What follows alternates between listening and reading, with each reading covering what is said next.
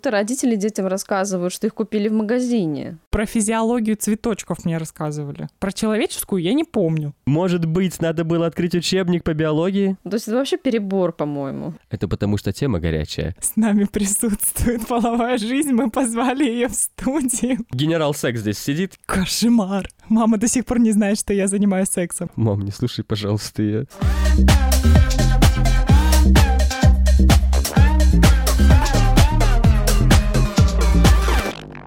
Привет, это подкаст «Мне только спросить». Меня зовут Вероника, я СММщица и журналистка. Меня зовут Костя, я организатор волонтерской деятельности. Сегодня мы обсуждаем интересную и немного стигматизированную тему полового воспитания. Вообще, для того, чтобы определиться с самой темой и дальше ее как-то обсуждать, давай, наверное, почитаем Википедию, что ли, для того, чтобы понять, что такое половое воспитание. Давай, ну вообще не только в Википедии, в принципе под определение полового воспитания попадает любой учебный курс, где рассказывают об интимной жизни. То есть здесь речь может идти как о чистой физиологии, так и связке с психологией, отношений или рассказом о гендерных ролях. Что такое половое воспитание, понятно. Было ли оно вообще у нас в детстве? Мне 25, и в моей школе, и, и вообще, наверное, в целом, у меня никогда не было полового образования. Я помню только уроки, а, посвященные ВИЧ-СПИД, ЗППП, и все. Ну и биология, где объясняют, что такое пестики-тычинки. Хорошо, но тогда возвращаясь к определению полового воспитания, получается, оно у тебя все-таки было, потому что ты сама сказала, что про физиологию тебе рассказывали, рассказывали, следовательно, оно тоже попадает под определение полового в смысле, воспитания. Про физиологию цветочков мне рассказывали. Про человеческую я не помню. Мне ты кажется, слушала что плохо. Нет. Может быть, надо было открыть учебник по биологии? Там есть у тебя и репродуктивная система, там у тебя прям отдельно в учебнике по биологии у тебя рассказывается про репродуктивную систему человека, мальчика, девочки. У тебя это преподается потом еще в курсе ОБЖ точно так же. Это все не существует. было у меня этого в курсе То, что ОБЖ. у тебя этого не было, не значит, что этого не было. То есть у тебя было половое воспитание по факту? По факту, да.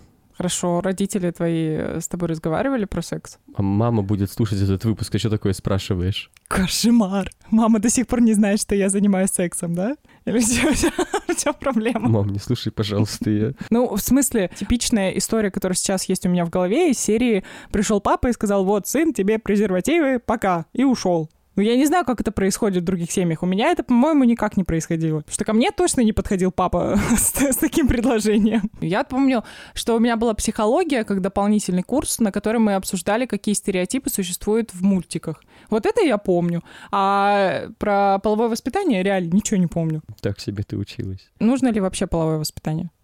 Ну, я считаю, думаешь? что, конечно, необходимо, потому что мы изучаем окружающий мир вокруг нас всю жизнь. Абсолютно все, что вокруг нас есть. Половая жизнь точно так же с нами присутствует, и нам с этим также жить и пользоваться этим. С нами присутствует половая жизнь, мы позвали ее в студию.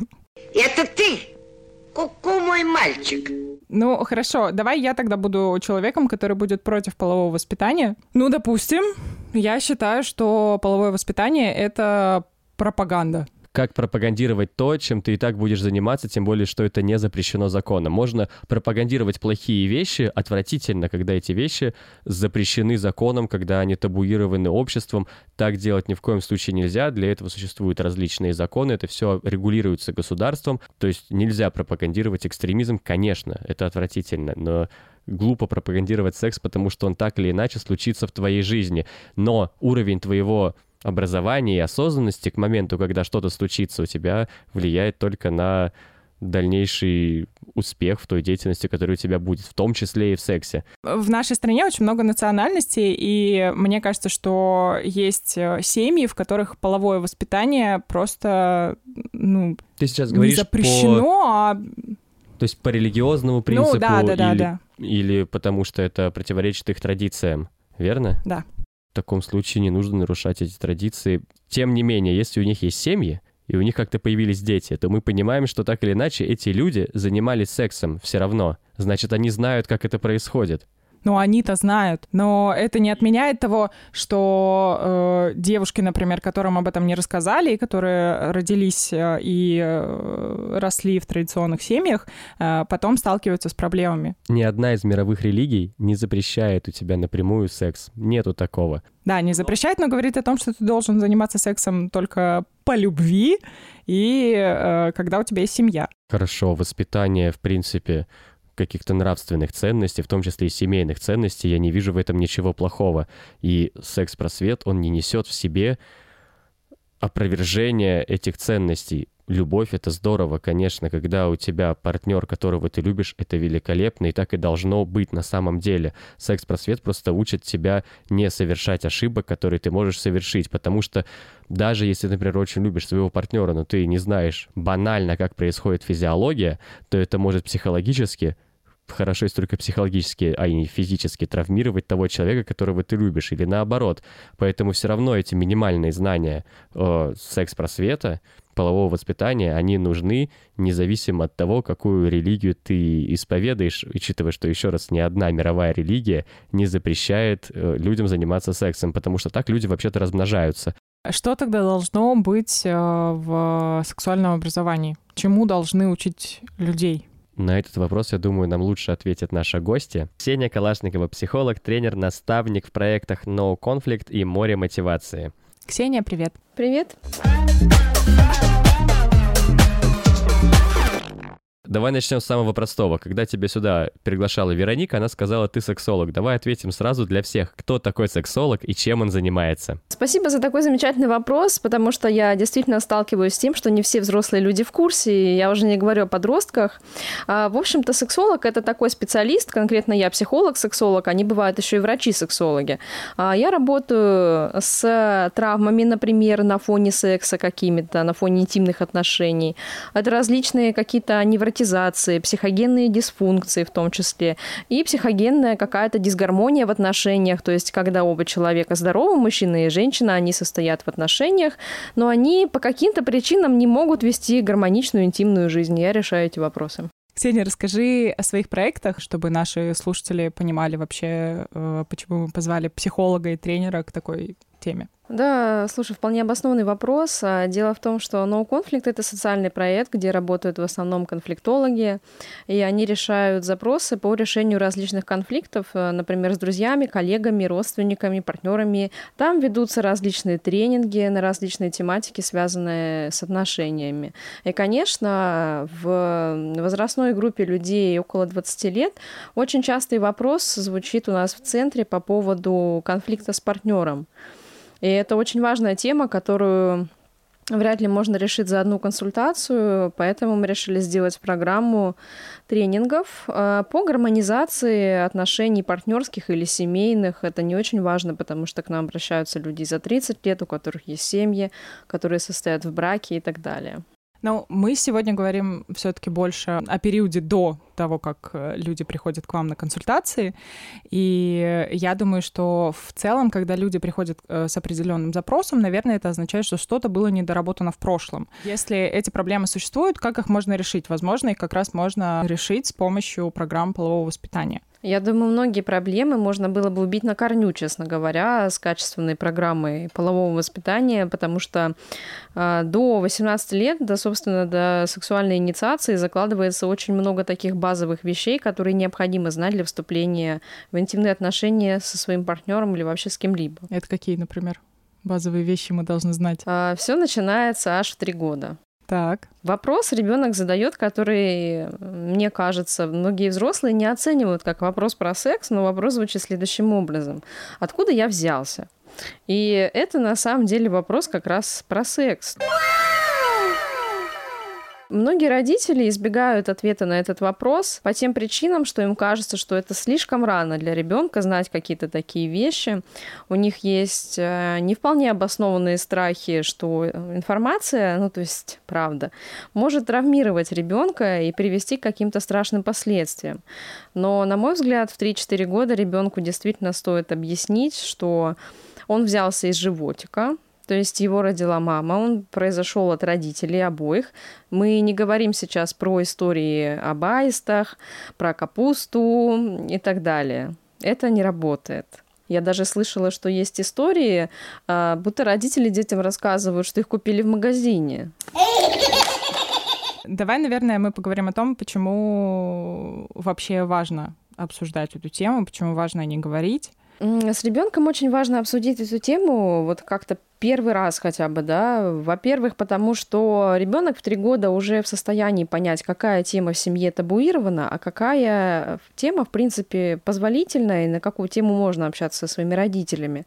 И если вы в три года или в четыре года, в зависимости от того, когда ваш ребенок спросит об этом, скажете ему, что, что какую-нибудь неправду, то, вероятно, вы упустите максимально важный для психосексуального развития вашего ребенка момент, когда ребенок просто перестанет общаться с вами об этом. И что он сделает? Он полезет в интернет, он будет общаться об этом со своими друзьями. Но я думаю, что как взрослые люди мы с вами прекрасно понимаем, что в интернете есть всякая разная информация, которая не всегда достоверна и может действительно навредить маленькому ребенку. А друзья со двора, ну, это хуже, чем интернет, ребят. У меня есть истории, они не из моей жизни. Я периодически слушаю одного умного врача-сексолога Александра Полеева, и он периодически на лекциях приводит какие-то ситуации своей консультативной практики. То есть он действительно уже давно этим занимается, и у него куча-куча историй таких в багаже. И однажды он рассказывал историю о том, что девочка-подросток пыталась покончить с собой, потому что ей подруга сказала, что ее вагина не похожа на розочку. Родители ничего не знают про половое воспитание. Дети ничего не знают. С чего вообще тогда надо начинать и как это все должно работать? Есть вариант, что это должны делать будто какие-то социальные институты. Я знаю, что в российских школах одно время хотели ввести какую-то такую программу, вроде как на уроке биологии, и даже учебник по этому поводу написали, но он, конечно, не прошел. То есть Почему? Еще вот э, без понятия. Я не сижу в Роскомнадзоре, я не знаю, почему учебник по половому воспитанию не прошел. Угу. Ну, возможно, как-то это было не по-христиански. Если во дворе узнавать плохо, в интернете узнавать плохо, логично, что, получается, наше половое воспитание должно начинаться в семье. Тогда логичный вопрос, каким образом вообще стоит доносить детям информацию о сексе правильно, потому что если нельзя использовать аистов, капусты, ну, в общем, то есть можно, рассказывая, самому тоже навредить. В общем, как сделать так, чтобы это было правильно и безвредно? Если в 3-4 года вы все сделали правильно, то ваш ребенок обязательно подойдет к вам еще раз с вопросом. И его вопросы будут с каждым годом усложняться. Поймите его правильно, ему очень интересно. А, вообще, насчет табуирования тоже и как правильно ко всему этому относиться. У маленьких детей есть такое явление, как мастурбация. Маленькие дети действительно мастурбируют, и это считается нормальным. И у этого есть некоторые неочевидные плюсы. Во-первых, ребенок вот конкретно в 3-4 года в этом возрасте, он познает свое тело, и он узнает, как это устроено. В конце концов, это оправдано познавательными процессами, которые заложены в него самой природой. И наоборот, если ребенок этого не делает, вот это вот э, конкретный симптом бить тревогу. Изучение тела своего также для ребенка нужно в целях э, самоидентификации полуролевой. То есть в три года происходит такой важный момент, когда ребенок узнает, мальчик он или девочка. А как он узнает, мальчик он или девочка, если он не посмотрит? Ну, то есть, да, это странно. Ребенок не должен догадываться об этом с рождения. Ну, то есть мы должны рассказывать ребенку, как есть, для того, чтобы э, потом в будущем у него не было проблем, по да. факту. Да. А, хорошо, это было 3-4 года. В 6-7 я так понимаю, что мы, что дети у нас переходят в школу. Как это в школе вообще должно быть организовано? Потому что сейчас, насколько я понимаю, у нас это организовано на фоне... Эм, Никак. Из серии «Пестики-тычинки», да, по биологии. Это, наверное, максимум. Биология, именно анатомия человека, начинается вообще в восьмом классе у людей. Огромный период, он просто пропущен вот с 6-7 лет до 14, до 8 класса. 6-7 лет э, ребенок понимает, что, ну да, он из животика, это как бы все понятно, конечно, но как он туда попал? То есть у ребенка начинаются такие логичные вопросы, как он туда попал и как он оттуда вылез, он же такой большой. Даже если ребенок знает, что он когда-то был младенцем, тем не менее, это шок. И в таком случае стоит ребенку сказать правду. 6-7 лет это возраст правды. Когда мы говорим ребенку о том, что он был зачат родителями. Э, есть такая очень э, важная фраза, которой стоит отвечать ребенку на этот вопрос. Ребенок рождается тогда, когда взрослые люди любят друг друга и принимают волевое решение, волевое ребенку можно не говорить, принимают решение э, пополнить свою семью, создать новую жизнь и э, как-то поучаствовать вот в улучшении мира, в котором они живут.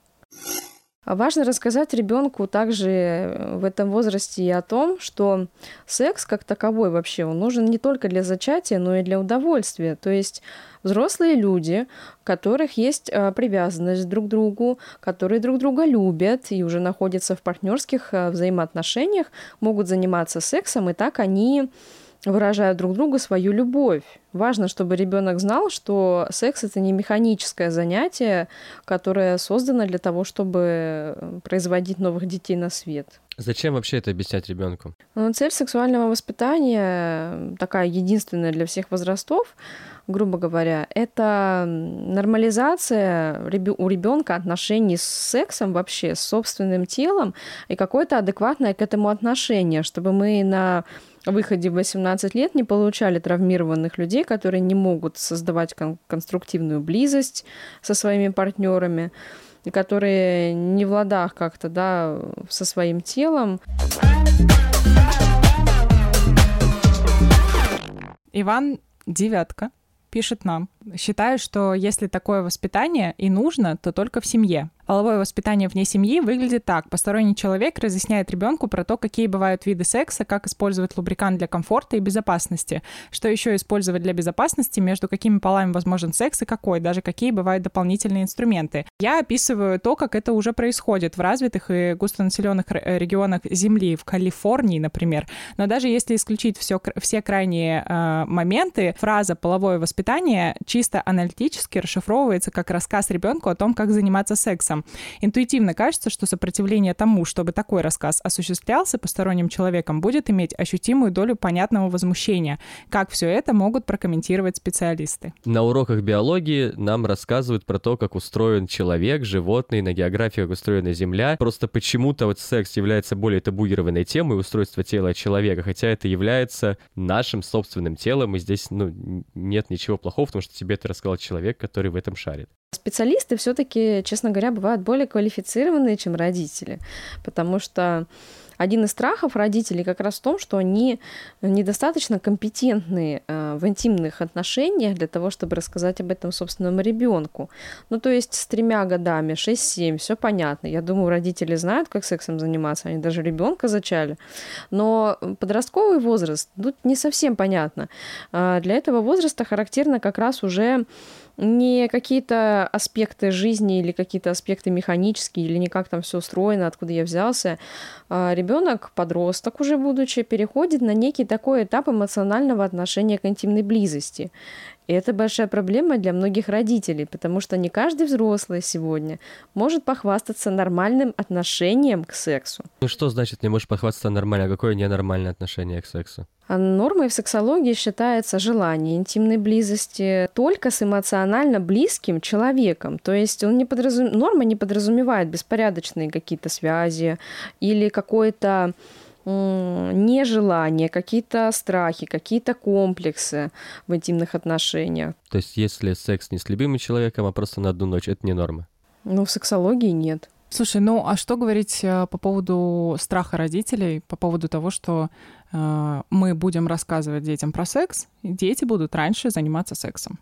Есть несколько психологических причин э, такого раннего вступления в интимные отношения, и как раз отсутствие информации – одна из этих психологических причин. То есть ребенок не понимает, что он делает, а как подросток или да, ребенок, он не может взять ответственность за то, что он не знает, он делает, и как следствие мы имеем ранние беременности, ЗППП среди подростков и прочее тогда вернемся к тому, что в семье мы это должны узнавать, или мы это должны узнавать как-то в общественных социальных институтах? Есть некоторое противоречие между семьей и социальным институтом. На мой взгляд, семья должна формировать некие такие здоровые, а, условно правильные какие-то установки по отношению к сексу, Кроме того, можно еще ребенку сказать, что тело его нормальное. Это очень важная мысль, которую должен донести именно родитель. То есть э, в силу их э, эмоционально-доверительных отношений с ребенком. То есть если ему тетя в школе скажет, твое тело нормальное, красивое и все такое, это будет иметь, на мой взгляд, немножечко меньший эффект.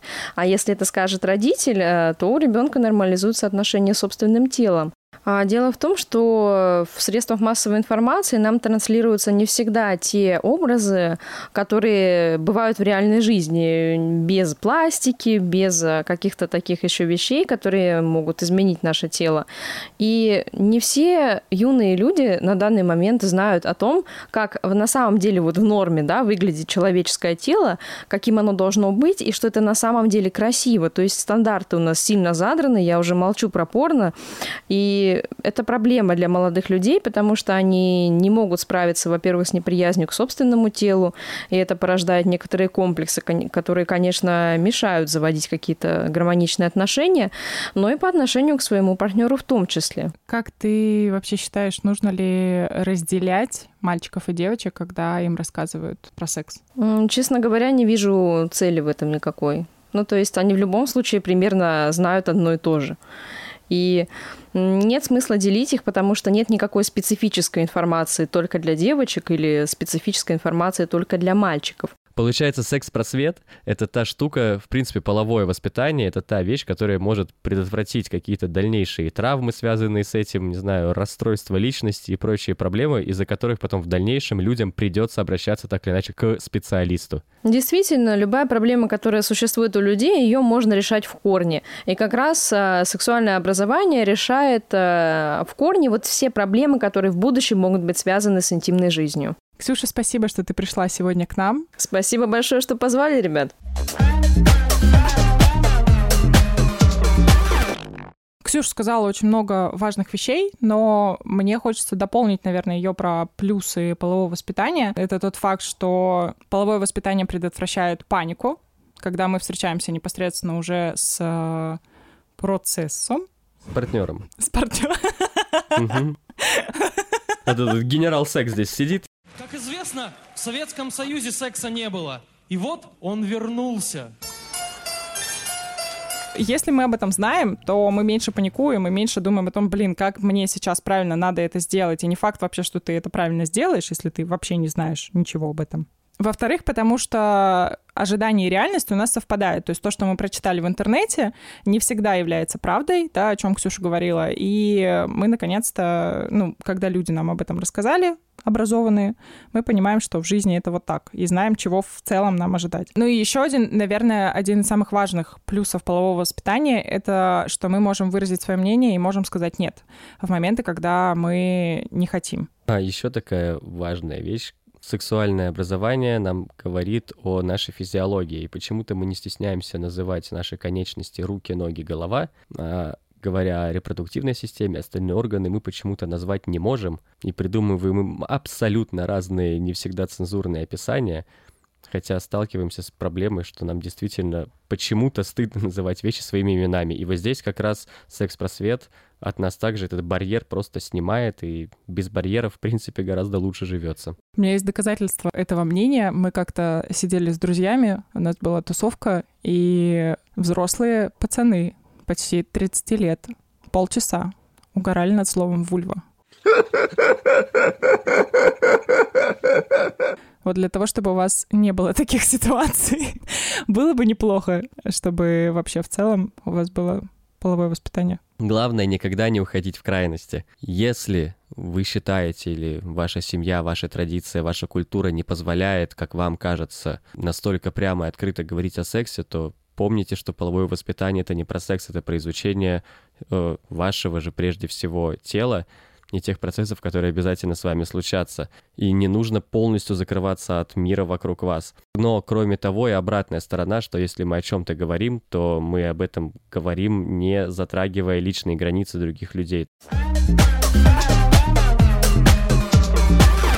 Честно говоря, пока мы записывали этот выпуск, мы выходили подышать раз 500 потому что в студии 35-40 градусов. Это потому что тема горячая. Да, потому что тема горячая, но еще потому что в Петербурге 30 градусов. Но это вовсе не значит, что на следующей неделе не будет, например, дождя или вдруг не похолодает до 16. А мы о вас заботимся и решаем, что нужно заранее готовиться к окончанию лета, поэтому устраиваем конкурс. Условия просты. Напишите комментарии в любой соцсети, в которой вы сейчас нас слушаете, а мы рандомно выберем победителя и объявим его в следующем выпуске. Что мы дарим? Ну, раз ты уже сказала про дождь, и мы его предвещаем, мы дарим наш брендированный дождевик. И носочки. Носочки, потому что всегда важно, чтобы ноги были в тепле. Это был подкаст «Мне только спросить». Меня зовут Вероника. Меня зовут Костя. Пока-пока.